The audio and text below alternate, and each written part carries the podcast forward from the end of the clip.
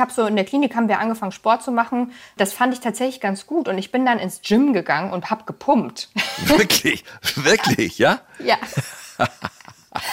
300 ja. Kilo Beinpresse und sowas. Also, Nein! Doch, ich ja. habe mich dann wirklich da reingefriemelt und das hat mir so viel Spaß gemacht, weil da konnte ich auch mein Hirn ausschalten. Das war dann quasi auch Urlaub ja. fürs Gehirn. Raus aus der Depression. Ein Podcast von NDR Info. Herzlich willkommen zu einer weiteren Ausgabe unseres Podcasts Raus aus der Depression. Mein Name ist Harald Schmidt und ich begrüße Sie heute hier in meiner Funktion als äh, Schirmherr der Stiftung Deutsche Depressionshilfe. Für alle, die entsetzt sind, sagen, geht's jetzt hier um Kreuzfahrten oder, oder Quizfragen? Nein, nein, nein. Das mache ich ja mit großer Begeisterung seit mehr als zehn Jahren und in dieser Funktion freue ich mich heute sehr, eine, äh, einen wunderbaren Gesprächsgast zu haben, nämlich Viktoria Müller. Hallo Viktoria. Hallo. Wir unterhalten uns gleich. Ich sage noch, wer der Experte ist. Das wissen Sie ja vermutlich mittlerweile. Das ist der Vorsitzende der Stiftung Deutsche Depressionshilfe, Professor Ulrich Hegel, mit dem ich mich nach dem Gespräch mit Viktoria Müller dann streng wissenschaftlich, also das streng wissenschaftliche kommt von ihm. Ich stelle die Frage als interessierter Laie, unterhalten werde. Hallo, Herr Professor Hegel. Hallo, Herr Schmidt.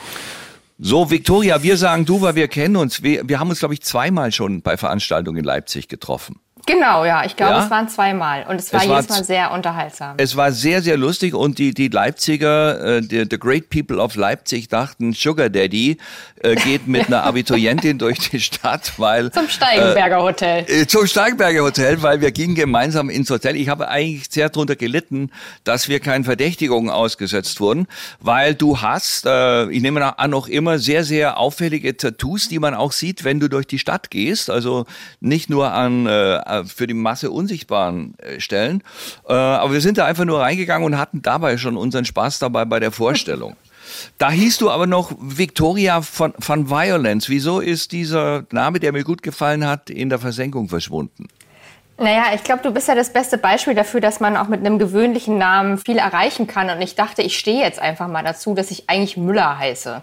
Ja. Außerdem, ich finde, das wirkt schon fast wie ein Künstlername, oder? Also wenn man, das, Müller ist so Gut, ich ja, habe nee, mich dazu. Nee, nee, du hast völlig recht. Es wäre, wenn wir, wenn wir so eine krampfhaft kultige Talkshow äh, in der ARD werden, dann würde das Müller und Schmidt heißen. Ganz ja? genau. Äh, so, so ganz und von der Werbeagentur noch ganz äh, cool und hip mit dem Vorspann und so weiter. Aber das Thema heute ist ja, wir versuchen immer ein bisschen den Fokus in jeder Folge auf äh, einen Aspekt der Depression zu legen. Was kann ich selber tun? Ähm, um aus der Depression rauszukommen. Ähm, was hilft Sport? Was hilft sowas wie Schlafregulation? Wo kann ich im Internet Hilfe finden? Und eine, eines möchte ich aber noch, dass wir das den, den Hörerinnen und Hörern verraten. Äh, du hast jetzt eigentlich dich aus einem Kolloquium rausgestohlen. Das, das, hast du es auf stumm geschaltet? Ja, äh, ich habe ja. mein Kam meine Kamera ausgemacht und die Leute hier auf stumm geschalten, aber ich sehe ja. noch, was passiert. Und, und, und sag bitte, was ist das Thema vom Kolloquium? Äh, wir sprechen über Corona-Pandemie als Chance, vor allen Dingen in Bezug auf Impfstoffentwicklung. In, Im Rahmen welches Studiums? Wissenschafts- und Technikgeschichte im Master an der TU Berlin. Ja, guck mal, das machst du. Also das, das finde ich schon sensationell. Äh, ich meine, du, du, du bist Moderatorin, du bist äh, Influencerin. Ja, jetzt machst du dieses Studium. Du hast ein Buch geschrieben über Depression. Äh, du engagierst dich seit vielen, vielen Jahren äh, auch um Öffentlichkeits Arbeit rund um dieses Thema. Also ich finde es großartig und vielen Dank, dass du heute Zeit für uns hast und äh, auch bereit bist, dich in diesem Podcast darüber zu äußern. Ja, finde ich ganz toll. Gerne so, und danke. Ja, jetzt werde ich jetzt, jetzt werde ich ganz streng äh, Wissenschaftsjournalist, äh, Victoria. Ja, ähm, Oha. Wie, ja, ähm, wie, wie, äh, wie hast du persönlich die Depression behandelt und was hat dir dabei am, besten, am meisten geholfen für dich persönlich? Also wie wissenschaftlich äh, ein Erfahrungsbericht ist, darüber können wir nochmal diskutieren. Aber ja. ich, äh, ich habe die Depression damals ganz klassisch behandelt mit einer, mit einer ähm, Einweisung, einer Selbsteinweisung in eine Klinik. Und ähm, dort habe ich mich vier Wochen behandeln lassen, habe fünf Jahre Psychotherapie gemacht und äh, nebenbei mich natürlich ganz intensiv auch mit so äh, eigenen Problemen beschäftigt, also was dazu führt, oder was bei mir dazu geführt hat, eine Depression überhaupt zu entwickeln. Ja, äh, vielleicht, wie, wie funktioniert das mit so einer Selbsteinweisung? Gibt es da auch sowas wie eine Ambulanz, wenn man einen Notfall in einem anderen Bereich hat? Kann man da einfach in die Klinik gehen und sagen, ich möchte äh, bei Ihnen aufgenommen werden? Tatsächlich äh, habe ich das einfach gemacht. Ich weiß nicht, ob das der normale Weg ist. Ich bin ins Krankenhaus gegangen, wo ich wusste, ähm, dass die eben auch so eine psychiatrische Abteilung haben, bin in die Notaufnahme nachts und habe gesagt, hallo, ich möchte mich gern selbst einweisen. Und die Frau äh, an der Rezeption war so routiniert, dass ich denke, dass das so normal ist. Ja. Und dann warst du vier Wochen drin. Genau, ja, vier Wochen ähm, auf einer offenen Station. Offen in der Station bedeutet was in dem Zusammenhang? Also es gibt ja geschlossene Stationen, die man ja. nicht einfach verlassen kann oder halt eben die offenen Stationen, die man auch äh, jederzeit zwar mit Abmeldung verlassen kann. Aha. Wenn du da auf die, auf die Zeit äh, zurückschaust, äh, das war also medikamentöse Behandlung auch gleich von Anfang an? Ja, also ich habe ähm, erstmal Tavor bekommen zur Beruhigung. Man sagte mir Urlaub fürs Gehirn, kann ich bestätigen. Nach einer Woche wurde das aber wieder abgesetzt und dann habe ich ein Antidepressivum bekommen, was ich aber auch nicht lange genommen habe. Aber so zur, zur Überbrückung in der ersten äh, schlimmen Phase habe ich das auch bekommen. Und Tabor, äh, das ist das Medikament, ja. Urlaub fürs Gehirn, wie, wie, wie fühlt sich Urlaub fürs Gehirn an? Naja, man, also ich kann, ich weiß es nicht. Ich kann mich nicht mehr erinnern. Also tatsächlich ist es so, dass ich gar nicht mehr so viel weiß, weil ich habe viel geschlafen. Ach so, aha. Also ganz ist reizvoll. Ja, ja, naja gut, das, das weiß ich nicht. Also das ist ja, äh, nehme ich doch mal stark an, verschreibungspflichtig, das Medikament, oder? Ja, ja, es ja. ist verschreibungspflichtig und es ist natürlich auch nicht ohne, das wird Professor Hegel wahrscheinlich besser wissen, aber das kann man auch, darf man auch nicht lange einnehmen, weil das wohl auch abhängig macht und ähm, ich glaube, da ist das immer limitiert auch, die Gabe. Ja, und dann wär, Medikamente waren ein Teil und äh, dazu kam Psychotherapie? Genau, ne, äh, also in der Klinik hat man dann so verschiedene Therapien, Ergotherapie, wir haben morgens Sport gemacht, es gab einen geregelten Tagesablauf und ähm, auch so Gesprächstherapien. Und ähm, das habe ich am Anfang erst etwas widerwillig mitgemacht, aber dann habe ich doch den Nutzen auch darin gesehen und hab, bin dann da auch auf die Füße gekommen. Also die, in diesen vier Wochen von total Karren an die Wand gefahren und man wollte nicht mehr leben zu, okay, irgendwie gibt es doch wieder Hoffnung, ähm, hat das schon geholfen auf jeden Fall. Ja, das finde ich aber schon erstaunlich. Warum, woher kam der Widerwille am Anfang? Naja, also ich hatte natürlich auch meine Vorurteile beziehungsweise viel Unwissen und so ähm, Kliniken sind ja jetzt auch, haben jetzt vielleicht nicht unbedingt den besten Ruf in der Gesellschaft. Auch ein Grund, warum ich da auch drüber spreche, denn so schlimm ist es gar nicht. Man hat ja immer so eine Horrorvorstellung, auch vor den anderen PatientInnen, die man dann da so treffen mag. Und es war aber gar nicht so. Also deswegen war ich am Anfang erst ein bisschen skeptisch. Ja, also da, das heißt, das findet auch viel in der Gruppe statt oder findet alles in der Gruppe statt, ja? Mm, also es gibt viele Sachen, die in der Gruppe stattfinden, genau. Und man kann sich dann natürlich auch äh, die Menschen suchen, mit denen man dann auch seine Freizeit verbringt. Das habe ich auch getan. Und ähm, es war dann irgendwann so, dass wir gesagt haben, die draußen sind halt die Bekloppten und wir sind die Normalen. Das fand ja. ich irgendwie alles ganz, ganz unterhaltsam. Ja, kann ich aber, ist, finde ich aber eine tolle Einstellung eigentlich. Ist vielleicht auch gar nicht mal so ganz falsch, ne? Wer weiß. Wer weiß, genau, was ist denn ja. normal? Äh, das ist auch, und äh, da hast du dann auch Parallelen festgestellt bei den anderen, dass man sagt sozusagen, die Symptome oder mal ein bisschen höher gegriffen, die Schicksale sind ähnlich?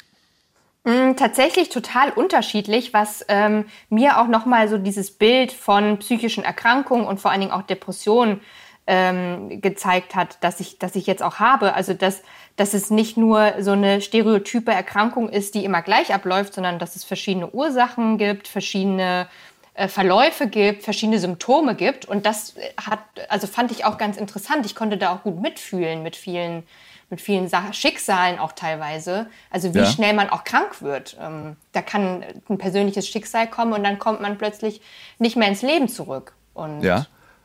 Ja. In, in der Zeit hast du ähm, sehr intensiv Sport gemacht. Äh, welchen Sport?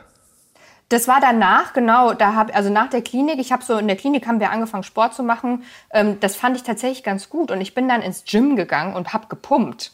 Wirklich, wirklich, ja? Ja. ja. 300 ja. Kilo Beinpresse und sowas. Also, Nein. Das war Nein. dann wirklich doch, ich ja. habe mich dann wirklich da reingefriemelt und das hat mir so viel Spaß gemacht, weil da konnte ich auch mein Hirn ausschalten. Das war dann quasi auch Urlaub ja. fürs Gehirn. äh, und wie, wie lange hast du diesen Sport gemacht? Ähm, eigentlich, also nicht in der Intensität, aber eigentlich bis jetzt äh, die Fitnessstudios zugemacht haben. Also jetzt haben sie ja wieder aufgemacht, Ach, ja. aber ich bin so ein bisschen eingerostet. Ja, aber, aber das würdest du ganz klar sagen, das hilft, ja? Also mir, genau. Also ich finde auch ja. immer, das ist schwierig, das äh, allgemein zu sagen, aber mir hat das total dolle geholfen und ich kenne auch andere, denen Bewegung auch hilft. Also da gibt es ja auch Studien ja. drüber, dass Bewegung hilft. Und ähm, Sport kann da schon auch ein Gamechanger sein. Aber das finde ich toll, das hast du ja gleich am Anfang heute unseres Gesprächs gesagt, dass äh, sozusagen persönliche Stories, also Anekdoten, keine wissenschaftliche Basis sind. Ja, äh, so eine wissenschaftliche Forschung läuft ja dann irgendwie. Aber aber trotzdem, äh, du weißt, wovon du redest, du bist Betroffene und äh, ich glaube, dass das, was du sozusagen als persönliche Erfahrung erzählst, sehr, sehr, sehr vieles auch wissenschaftlich dann einfach unterlegt werden kann. Ja, das ist aber halt ein anderes Feld, sind dann irgendwelche Studien. Genau, ja, ich meine, das sind dann wahrscheinlich, das, also in der Studie sind es dann halt mehr, mehrere Einzelgeschichten in dem Fall. Also ähm, ja, aber ich wollte ja. nur, nur noch mal betonen, dass, dass ich finde es immer schwierig, wenn man darüber spricht und sagt, das hilft auf jeden Fall, weil es mir geholfen hat. Ja. Ähm, kann auch dazu führen, dass die Person, die da zuhört und das ausprobiert und dann frustriert darüber ist, ja. dass sich kein Erfolg einstellt, dann denkt, mit der Person stimmt was nicht. Aber nee, da bin ja ich individuell. Ja absolut dankbar, weil das ist, natürlich tausendprozentig richtig und gerade ich bin ja sehr gefährdet, sozusagen äh, persönliche Erlebnisse für universell gültig zu halten. ja. und da ist, da ist es wichtig, dass du gleich zu Beginn sagst, nein, das hat damit nichts zu tun. Du, du bist ja, ähm, wie soll man sagen, Digital Native, oder kann man sagen? Ja, online ist, gehst du wie, wie das Messer durch die Butter. Immer online quasi. Schon, ja. Rainer, du, was, was influenzt du denn gerade, wenn du Influencerin bist? Also, ah, ich finde das auch ein, ein schwieriger Begriff, der jetzt ja relativ neu ist und ich würde mich ja. gar nicht als solches bezeichnen, obwohl das ja auch ähm, ja vielleicht der Begriff dafür ist von außen die Fremdbezeichnung. Aber also ich, ich mache gerade ähm, tatsächlich auch selbst Dinge zur Wissenschaftskommunikation, habe einen eigenen Podcast äh, jetzt, wo ich mit Wissenschaftlerinnen spreche äh, über verschiedene Forschungsfelder und ähm, ja, bin gerade tatsächlich dabei, mehr auch noch relevantere Inhalte ins Internet zu bringen, also relevante für mich dann, die ich interessant ja. finde und möchte da auch mehr Informationen bereitstellen. Und äh, glaubst du, dass sowas wie, wie Apps oder äh, äh digitale Angebote auch eine Zukunft darstellen bei der Behandlung von Depressionen? Ähm, ja, auf jeden Fall. Also ich denke ähm, vor allen Dingen unterstützend zu einer Therapie. Also da gibt es ja total gute Angebote, dass man ein Tagebuch führen kann oder auch so Symptome eintragen kann. Ähm, das finde ich auch total positiv. Das hätte ich damals auch gerne gehabt, weil man doch die Situation hat, dass man äh, an dem einen Tag fühlt man sich sehr schlecht und äh, an dem Tag der Therapie fühlt man sich total gut und dann ist es schwierig, auch das wiederzugeben oder zu beschreiben, wie man sich dann da gefühlt hat. Also wenn sowas therapiebegleitend ist, finde ich das total sinnvoll. Ähm, aber ich denke, dass, äh, dass so Applikationen jetzt keine Therapie ersetzen sollten. Ja, also kann, es kann es halt stützen oder es kann einem auch zum Beispiel helfen, äh, vielleicht eine Möglichkeit zu finden, wo kann ich mich überhaupt behandeln lassen, wenn ich ganz am mhm. Anfang bin. Ja? Mhm, ja, auf jeden Fall.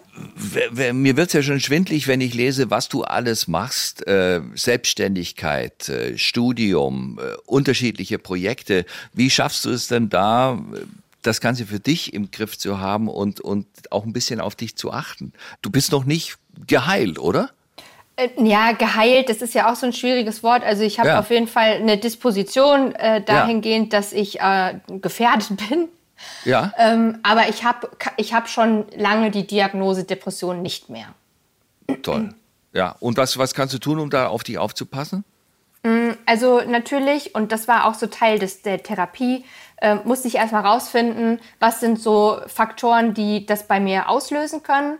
Äh, das ist vor allen Dingen auch Stress und Überforderung und eigene Bedürfnisse nicht wahrnehmen und so weiter. Und das versuche ich dann auch in den Alltag zu integrieren. Also wenn ich merke, mir wird irgendwas zu viel, dann versuche ich irgendwie den Druck rauszunehmen oder mich mal zurückzuziehen. Mir hilft zum Beispiel am Wochenende mit Hund und Freund in die Natur zu fahren nach Brandenburg und einfach mal vielleicht nicht aufs Handy zu gucken. Genau, und versuche da auch immer mal wieder so Ruhephasen reinzubringen. Me-Time. Ja, Me-Time, Quality Time mit sich selbst, genau. oder? Ja. ja. Aber das haben wir schon häufig gehört jetzt im, im Rahmen dieser Podcast-Reihe. So banal es klingen mag, einfach mal rausgehen, fünfe gerade sein lassen, das Handy zu Hause lassen und sich abfinden und auf Wasser schauen, oder? Es ist wirklich so. Also wir leben ja auch in, in so einer sehr schnelllebigen äh, Welt. Also äh, wir sind ja 24/7 erreichbar, können äh, auf alles zugreifen und so. Und ich glaube, da muss man schon auch sich mal rausziehen ab ja. und zu. Ja. Wunderbar. Gibt's was, was ich äh, mit meinem dürren Wissen vergessen habe, was fundamental wäre, dass du uns das noch sagst?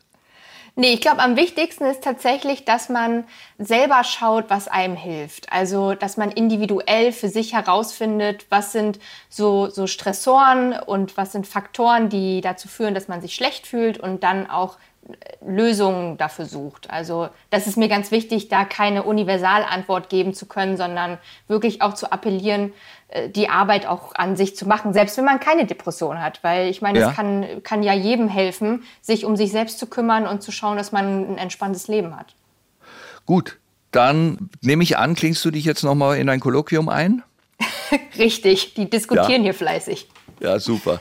Äh, ich sage vielen, vielen Dank. Ich finde das ganz toll, dass du mitgemacht hast. Es war wieder ähm, für mich immer erfrischend und es ist auch immer eine große Freude, dich zu treffen, muss ich dir sagen. Ja, das ja? nächste Mal in unserer eigenen Sendung, Müller und Schmidt. ja, unbedingt, ja.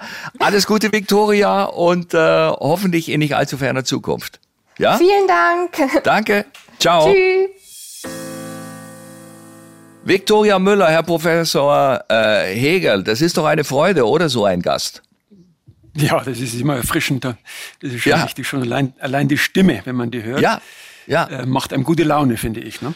Ich darf Sie vielleicht noch mal ganz kurz äh, den Millionen vorstellen, die sich jetzt aus Versehen erst einschalten, ähm, was wir ungern sehen, aber wofür wir natürlich Verständnis haben. Professor Ulrich Hegel ist der Vorstandsvorsitzende der Stiftung Deutsche Depressionshilfe seit mehr als 30 Jahren unterwegs für die bessere Erforschung von Depression und die Aufklärung über Depression und Suizidprävention, hat langjährige Erfahrung in der Behandlung psychisch erkrankter Menschen und die Senckenberg-Ehrenprofessur an der Klinik für Psychiatrie der Goethe-Universität in Frankfurt am Main inne. Herr Professor Hegel, wir haben das ja jetzt schon gehört. Ach so, das vielleicht noch mal das, das Medikament, was Victoria ganz am Anfang gesagt hat, der, der, was den Urlaub fürs Gehirn einleitet. Das ist wirklich also was für Spezialisten, ja? Ja, das ist ein Medikament, das eigentlich nicht ein Antidepressivum ist, sondern das man eigentlich nur gibt am Anfang, wenn tatsächlich das Leiden ganz, ganz groß ist und auch Suizidgefährdung besteht, um äh, den Menschen erstmal zu beruhigen. Das ist aber kein Antidepressivum. Das war Tavor, das ist sowas ähnliches wie Valium ja. und hat insofern auch eine Suchtgefahr. Deswegen wurde Aha. das auch richtigerweise nach einer Woche wieder abgesetzt. Ja. Aber das ist keine spezifische antidepressive Behandlung, sondern nur um das Leben erträglich zu machen am Anfang. Ähm, Sie haben das ja jetzt gehört, was Viktoria Müller gesagt hat. Da war doch schon sicher sehr viel drin, wo Sie auch aus wissenschaftlicher Sicht sagen, das ist genau richtig. Das alles kann der Patient auch selber in Eigeninitiative zu seiner Genehmigung beitragen. Sie hat Sport genannt zum Beispiel. Ja. Und da gibt es auch Studien. Das heißt, es wurden Gruppen von Menschen mit Depressionen äh, untersucht. Die einen haben Sport gemacht, die anderen haben keinen Sport gemacht. Und in der Regel war es so, dass die, die Sport gemacht haben, einen eher günstigeren Verlauf hatten der Depression. Aber das heißt nicht, wir reden ja heute nicht über die, über die zentralen Behandlungen, sondern über unterstützende ja. Dinge, die man selber tun kann. Ja. Man kann also mit Sport alleine in der Regel eine Depression nicht behandeln. Wir haben ja auch Leistungssportler, die machen nichts wie Sport das ganze Leben lang, die, trotzdem fallen die in die Depression, wenn sie die Veranlagung dazu haben. Aber unterstützen ist es eine gute Sache. Ähm, jetzt äh, war das auch das Thema natürlich klar im Internetzeitalter, Online-Plattformen, Apps äh, als Unterstützung. Wie kann ich denn als jemand, der nach Hilfe sucht, als Laie erkennen, was ist ein gutes digitales Programm? Äh, gibt es auch Programme, wo man sagt, das ist vielleicht für einen, für den ersten Schritt ganz gut, aber dann erreicht man damit doch sehr schnell Grenzen? Man kann die kognitive Verhaltenstherapie, das ist das Psychotherapieverfahren bei der Depression, das die besten Wirksamkeitsbelege hat. Das kann man in, zum großen Teil auch selber durcharbeiten, wenn, wenn einem das Ganze in richtigen Bausteinen angeboten wird. Und da gibt es eben digitale Programme. Ja. Und die Stiftung Deutsche Depressionshilfe hat ja auch eins entwickelt. Das nennen wir iFight Depression Tool. Da kann man sich durcharbeiten und zum Beispiel lernen, wie man den Tag strukturiert. Man kann auch gucken, dass die Balance zwischen Schlaf und Wachsein, äh, dass die richtig ist und man nicht zu lange sich ins Bett zurückzieht. Man lernt auch über negative Gedankenkreisen, Kreise nachzudenken, denn in der Depression stellt sich immer wieder oft ein, alles, was ich mache, geht schief, keiner mag mich und solche negativen Gedanken, die den ganzen Tag im Kopf rumfuhrwerken und man lernt hier auch etwas, die zu hinterfragen. Das sind so Bausteine, die kann man mit digitalen Programmen tatsächlich auch selber durcharbeiten. Allerdings wirken solche Programme nur, wenn sie professionell begleitet werden. Mhm. Also die Vorstellung, ich habe eine Depression, gehe ins Internet, lade mir was runter und behandle mich selber, das ist eine ganz gefährliche Vorstellung. Das wird nicht ja. funktionieren, ja. denn Depression ist eine schwere, oft auch lebensbedrohliche Erkrankung. Das ist wie wenn einer mit Blinddarmentzündung versucht, im Internet sich selber zu behandeln. Das ja. ist kein guter Weg. Aber wenn man einen Arzt hat oder einen psychologischen Psychotherapeuten, der einem so ein Programm vermittelt und einen begleitet, das heißt, beim nächsten Termin dann fragt, hat es denn geholfen? Gibt es Fragen? Äh, Hilft es denn? Ähm, Gibt es Probleme? Dann sind es tatsächlich gute, unterstützende Möglichkeiten. Und das wird in Zukunft sicherlich noch mehr an Bedeutung gewinnen, denn seit einiger Zeit kann man sowas auch über die Kasse sozusagen abrechnen. Aha. Jetzt ist ja eine langläufige Meinung, äh, wenn jemand zum ersten Mal mit der Depression zu tun hat, na ja, kein Wunder, so viel wie du arbeitest, äh, spann mal aus, lass mal die Seele baumeln, fahr mal in Urlaub, schlaf mal äh, eine Woche durch. Gibt es einen Zusammenhang zwischen ganz banal ausgeschlafen sein und Depression? Äh, gibt es Möglichkeiten, dass ich mein Schlafverhalten überprüfe und vielleicht auch ändere? Ja, das ist ein ganz interessanter Aspekt. In der Depression ist man erschöpft. Nichts interessiert ein und deswegen hat man den Hang, früher ins Bett zu gehen auch am Morgen länger liegen zu bleiben, wenn das möglich ist. Aber die Erfahrung zeigt, das führt eigentlich nie zur Erholung. Im Gegenteil. Mhm.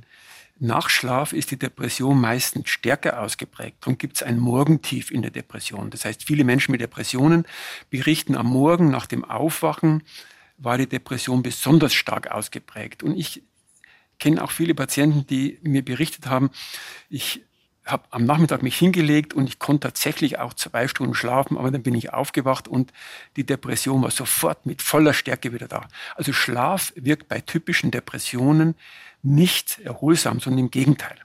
Das ist ein ganz spannender Zusammenhang und man rutscht da leicht in eine Art Teufelskreis rein, weil man halt sagt, ich bin so erschöpft, das Einzige, was ich brauche, ist Schlaf. Man kann dann sowieso auch nicht gut schlafen in der Depression. Die Menschen in der Depression sind müde, aber nicht schläfrig, sondern sie sind müde im Sinne von einer Erschöpfung bei einer inneren Daueranspannung. Die Menschen fühlen sich permanent wie vor einer Prüfung, permanent innerlich angespannt. Und das führt dazu, dass sie halt die Tendenz haben, sich länger ins Bett zurückzuziehen und das ist dann oft Teil eines Teufelskreises. Deswegen, wenn man die Kraft hat, nicht früher ins Bett zu gehen, sondern eben bis 11 Uhr aufzubleiben und dann am Morgen um 7 Uhr aufzustehen, sodass man etwa bei acht Stunden Bettzeit ist. Wenn man die Kraft dazu hat, dann ist es gut. Also der Versuchung widerstehen, früher ins Bett zu gehen, länger liegen zu bleiben oder gar tagsüber hinzulegen. Wie das bei einem selber ist, das kann man auch einfach mal anschauen. Man, man kann dann ein Diagramm machen. Unten trägt man die Wochentage auf des Monats, also 30 Tage. Und nach oben von 1 bis 10 kann man mit Kreuzchen angeben, wie schwer ausgeprägt die Depression ist, also wie die Stimmung und das Erschöpfungsgefühl ist. Und man kann mit Kreisen nach oben auftragen, wie viele Stunden man im Bett gelegen ist in den vorhergehenden 24 Stunden. Und wenn man das mal über ein, zwei, drei, vier Monate macht, dann werden viele Menschen feststellen, es ist tatsächlich so. Wenn ich früher ins Bett gehe und bleibe länger liegen, geht es mir nicht besser, sondern oft eher schlechter. Und das ist übrigens auch ein Behandlungsverfahren, äh, das auf Depressionsstationen bei stationären Behandlungen angeboten wird. Die Menschen werden gebeten, die zweite Nachthälfte wach zu bleiben. Und zu ihrer großen Überraschung erleben sie dann, das ist bei 60 Prozent der Fall, in den frühen Morgenstunden, dass plötzlich das Frühstück wieder schmeckt, sie wieder lächeln können und die Hoffnung zurück ist allerdings nur, bis sie wieder schlafen in der darauffolgenden Nacht. Aber das ist ein sehr spannender Zusammenhang und äh, wer Kinder hat, der sieht auch einen Zusammenhang zwischen Schlaf und Stimmung nur umgekehrt. Nämlich wenn Kinder übermüdet sind, dann werden die nicht müde oft, sondern die drehen auf. Die werden unruhig und haben tausend Ideen und laufen rum und äh, stiften jede Menge Chaos in kurzer Zeit. Da mein Schlafanzug juckt. Ja, das, sagen sie ja, dann auch mein oft Schlafanzug juckt. Ja, in gereizt, gereizterem Ton und ja. wollen auch gar nicht mehr ins Bett, sondern sind eher aufgedreht. Ja. Das kennt man auch manchmal selber, wenn man mal, äh, was ja früher bei Ihnen, Herr Schmidt, sicherlich oft der Fall war, dass Sie die Nacht durchgemacht haben. Dann am nächsten Tag ist es dann Lange meistens her. so, dass man, dass man aufgekratzt ist und jetzt gar ja. nicht unbedingt müde. Was passiert da? Der Organismus ist bei diesen Kindern, die übermüdet sind, eigentlich schläfrig, aber der schafft sich eine reizintensive Umwelt, um sozusagen die Wachheit hochzuhalten. Und in der Depression ist das Gegenteil der Fall. Der Organismus ist hoch angespannt, wie vor einer Prüfung. Und der Organismus will keine weiteren Stimuli. Drum wollen Menschen mit Depressionen jetzt auch nicht in Urlaub fahren. Die wollen auch keine sozialen Interaktionen, sondern die wollen am liebsten Decke über den Kopf. Und wenn sie jetzt schlafen, dann stärkt es ja eher die wachheitsfördernden Mechanismen im Gehirn. Und Schlafentzug macht ja eher müde. Sport macht ja auch eher müde und wirkt dieser hochregulierten inneren Anspannung entgegen. So kann man sich das ungefähr vorstellen, warum Schlafentzug wirkt und warum langer Schlaf ungünstig sein kann. Das haben wir ja in, in mehreren äh, Gesprächen hier schon gehört in unserem Podcast. Sport und Bewegung wird eigentlich von allen, die mit Depression zu tun haben, einhellig als hilfreich äh, äh, empfunden. Kann man da sagen, ist, ist es genügt es spazieren zu gehen, einfach rauszugehen oder muss es schon so ein bisschen in Richtung Schwitzen? Ja, das sind die Studien nicht ganz eindeutig. Also ich denke, Sport machen, der auch den Kreislauf beansprucht, aber auch Krafttraining, ähm, eine Kombination aus beiden ist das, was eigentlich in der Regel empfohlen wird. Mhm. Und das in der Woche vielleicht zwei, dreimal, jeweils eine halbe Stunde. Ähm, das ist schon mal was Gutes. Wenn man es länger macht, schadet auch nicht. Und auch wenn es gegen die Depression nicht hilft, es tut ihm auch sonst gut, sich sportlich zu betätigen. Ja, wir haben das ja äh, bei Viktoria Müller gehört. Was hat sie gesagt? 300 Kilo Beinpresse. Ja. Ja, das klingt anstrengend. In der ne? Muckibude. Ja, das, ja, da wird's mir mhm. schon, kriege ich schon, kriege ich schon eine Sehnenzerrung, äh, wenn ich es nur höre. Äh, das gehört ja seit Jahrhunderten zu meinen Vorsätzen, äh, nicht nur Sport zu machen, sondern mich überhaupt zu bewegen. Gibt es denn einen Lebensstil, der äh, Depressionen vorbeugt? Lässt sich da überhaupt mhm. Vorbeugung betreiben? Viele Menschen versprechen sich was von der Ernährung, von der Diät gibt es auch unzählige Studien dazu. Ähm, Vitamin D und Omega-3-Fettsäuren und Selen ja. und äh, äh, Calcium und was nicht alles mehr, mediterrane Diät. Man muss sagen, die Evidenz, Evidenzlage dafür, die ist insgesamt sehr gering. Wir haben vor kurzem eine große Studie abgeschlossen, es war eine europäische Studie, äh, da wurden 1000 Menschen entweder mit Nahrungsergänzungsmitteln behandelt oder mit Placebo oder mit mediterraner Diät, das heißt, es wurde Ernährungsberatung gemacht in diese Richtung oder die haben sich ganz normal ernährt und es kam leider raus, dass es auf die Erkrankungsrisiko keinen Einfluss hat. Und es gibt auch andere Studien, die hier zeigen, darauf alleine sollte man sich nicht verlassen. Aber auch hier gilt wie beim Sport, gesunde Ernährung ist sicherlich nichts, was einem insgesamt schadet. Ja, und da, da haben wir eine Frage, ähm, die perfekt passt. Äh, auf Facebook hat uns Ulrike... Schmidt, lass mich noch was, ja? lass mich noch mal was sagen. Vielleicht noch ein ja? Tipp, ähm, was man noch machen kann. Ja. Ähm, ich empfehle den Menschen immer, die eine Depression hatten. Und die meisten haben ja dann eine Veranlagung. Das heißt, die haben das Risiko, wieder reinzurutschen, so eine Art Notfallplan zu machen. Ja. Das heißt, zu überlegen, wie ging es bei mir eigentlich los, die Depression? Denn beim nächsten Mal möchte ich nicht so lange Zeit verlieren, bis ich erkenne, ich stecke da wieder drin. Denn es ist erstaunlicherweise so, dass die Menschen am Anfang das gar nicht oft als Erkrankung wahrnehmen, sondern sagen, ich bin selber schuld, ich habe alles falsch gemacht. Und das aufzuschreiben, wie geht's denn los? Geht's jetzt los mit Schlafstörungen bei mir? Geht's los mit Grübelschleifen oder dass ich immer denke, hätte ich doch oder mit Schuldgefühlen, dass man das für sich genau kennt und dass man dann genau überlegt, falls das wiederkommt, was tue ich dann? Denn mhm. wenn man dann drinsteckt in der Depression, dann hat man oft nicht die Kraft, zum Beispiel die Telefonnummer rauszusuchen für den Arzt, den man da vielleicht einen Termin, wegen Termin kontaktieren muss oder für die, für die Klinik, wo man vielleicht gewesen ist, wo man dann eine Wiederaufnahme vielleicht organisieren muss oder wer passt auf das Haustier auf. Äh, Frau Müller hat ja auch einen Hund. Ähm, wer kann sich um den kümmern, falls ich zum Beispiel in die Klinik muss und alle diese Dinge, die dann immer kaum zu bewerkstelligen sind, wenn man drinsteckt. Da kann man so einen richtigen kleinen Notfallkoffer ja. schnüren im gesunden Zustand. Und das ist auch oft sehr, sehr hilfreich, ähm, wenn man dann reinrutscht, dass man auch tatsächlich sich ganz rasch Hilfe holt.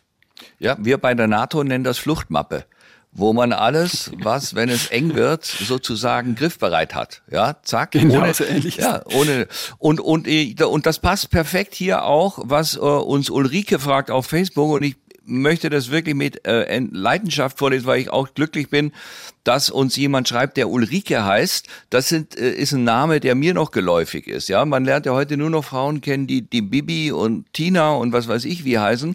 Aber Ulrike, das ist meine Generation und ich fühle mich da sofort verbunden. Ulrike fragt uns auf Facebook, warum wird bei Depressionen in erster Linie psychotherapeutisch und medikamentös behandelt und kein Augenmerk auf die Ernährung gelegt?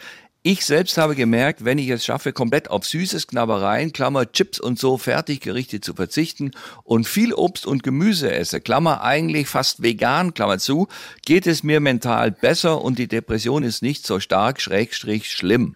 Ist da was dran? Ja, zunächst bin ich mit äh, Ulrike auch eng verbunden. Ich heiße ja Ulrich und insofern habe ich da Stimmt. auch eine enge Verbindung.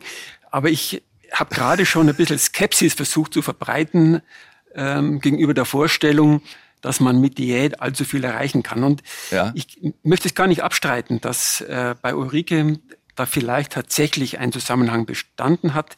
Aber es ist ja immer die Gefahr, wenn die Depression dann besser wird, dann überlegt man, was habe ich denn vorher anders gemacht? Und dann war dann irgendwas vielleicht und dann wird sofort eine Kausalität hergestellt, ja. die vielleicht gar keine ist. Das ist überhaupt ein großes Problem bei der Depression. Denn äh, wenn ich jetzt zum Beispiel in die Depression rutschen würde, dann schaut die Depression rum, was gibt's Negatives in meinem Leben? Und die findet immer irgendwas, das vergrößert sie, rückt sie ins Zentrum und dann habe ich immer das Gefühl, es ist die Ursache gewesen. Dabei ja war es oft gar nicht die Ursache. Und das ist etwas, was man eigentlich erst lernt, wenn man sehr viele Menschen mit Depressionen auch über längere Zeit äh, begleitet hat. Dann wird man immer vorsichtiger mit solchen Kausalzuordnungen. Und manchmal zum Beispiel war ein Urlaubsantritt vorher gewesen. Und dann mhm. ist die Gedanke, vielleicht war es der Urlaub, der es ausgelöst hat. Oder es war ein Streit vorausgegangen oder irgendetwas. Also sehr häufig werden da auch Kausalitäten vermutet, die vielleicht gar nicht in Wirklichkeit zutreffen. Aber wenn, wenn Ulrike das Gefühl hat, dass es ihr, äh, dass es zumindest stützt oder dazu dient, dann ist es ja, äh, kann man doch sagen, äh, sollte sie das beibehalten. Ne? Also ich in glaube, es ist übrigens in auch so. Fall, also wenn mhm. ich, wenn ich am Abend fünf, fünf XXL-Tüten Kartoffelchips äh, esse, ist es in, egal, ob ich depressiv bin oder nicht, nicht so empfehlenswert. Auch jetzt was Reflux, Magensäure und so weiter angeht. Ja, ja ich denke, wenn jemand Zucker. das Gefühl hat, irgendeinen Zusammenhang hat er festgestellt ja. bei sich selber, äh, dann würde ich das auch versuchen ernst zu nehmen und natürlich darauf zu reagieren. Allerdings sollte man das nicht tun, wenn man gerade in der Depression ist. Denn da hat man eine dunkle Brille auf und man stellt dann oft Beziehungen her, Kausalitäten, die tatsächlich nicht zutreffen. Also ich kenne Menschen, die in der Depression das Gefühl haben, sie sind so erschöpft, weil der Beruf sie überfordert hat und dann kündigen sie vor, zum Beispiel. Das ist natürlich mhm. etwas, was man nicht machen darf. Mhm. Äh, denn Möglicherweise war das gar nicht der Beruf. Die meisten Menschen, die ich behandelt habe, die berufstätig sind, die haben alle Schwierigkeiten mit dem Beruf. Und bei den wenigsten ist aber der Beruf die Ursache. Und da kann man dann auch Fehlentscheidungen treffen. Deswegen ist auch noch ein ganz guter Rat für alle Menschen mit Depressionen, keine wichtigen Entscheidungen treffen, während man in der Depression steckt. Denn die schwarze Brille der Depression, die, die leitet einen einfach in die Irre. Das war in meinem Empfinden ein sehr gutes äh, Stichwort für unsere heutige Folge mit dem Schwerpunkt, was kann ich selber tun, unterstützend zur fachärztlichen Begleitung, um aus der Depression rauszukommen, Herr Professor Hegel. Sehe ich das richtig? Oder habe ich ja, Elementares vergessen? Nein, das würde ich auch nicht erwarten. Vielen Dank. Ja. Ähm, Vielen Dank. Ich darf noch darauf hinweisen, in der nächsten Ausgabe, Dankeschön, Professor Hegel, geht es um den offenen Umgang mit der Erkrankung. Es geht um die Frage, sollte ich im Freundeskreis, im Job, bei Social Media offen über meine Depression reden oder lieber nicht? Welche Erfahrungen haben Betroffene damit gemacht? Sie können selbstverständlich wie immer alle Ausgaben unseres Podcasts in der ARD Audiothek nachhören. Herzlichen Dank und bis nächste Woche. Tschüss, auf Wiederhören. Raus aus der Depression. Ein Podcast von NDR Info. In Zusammenarbeit mit der Stiftung Deutsche Depressionshilfe.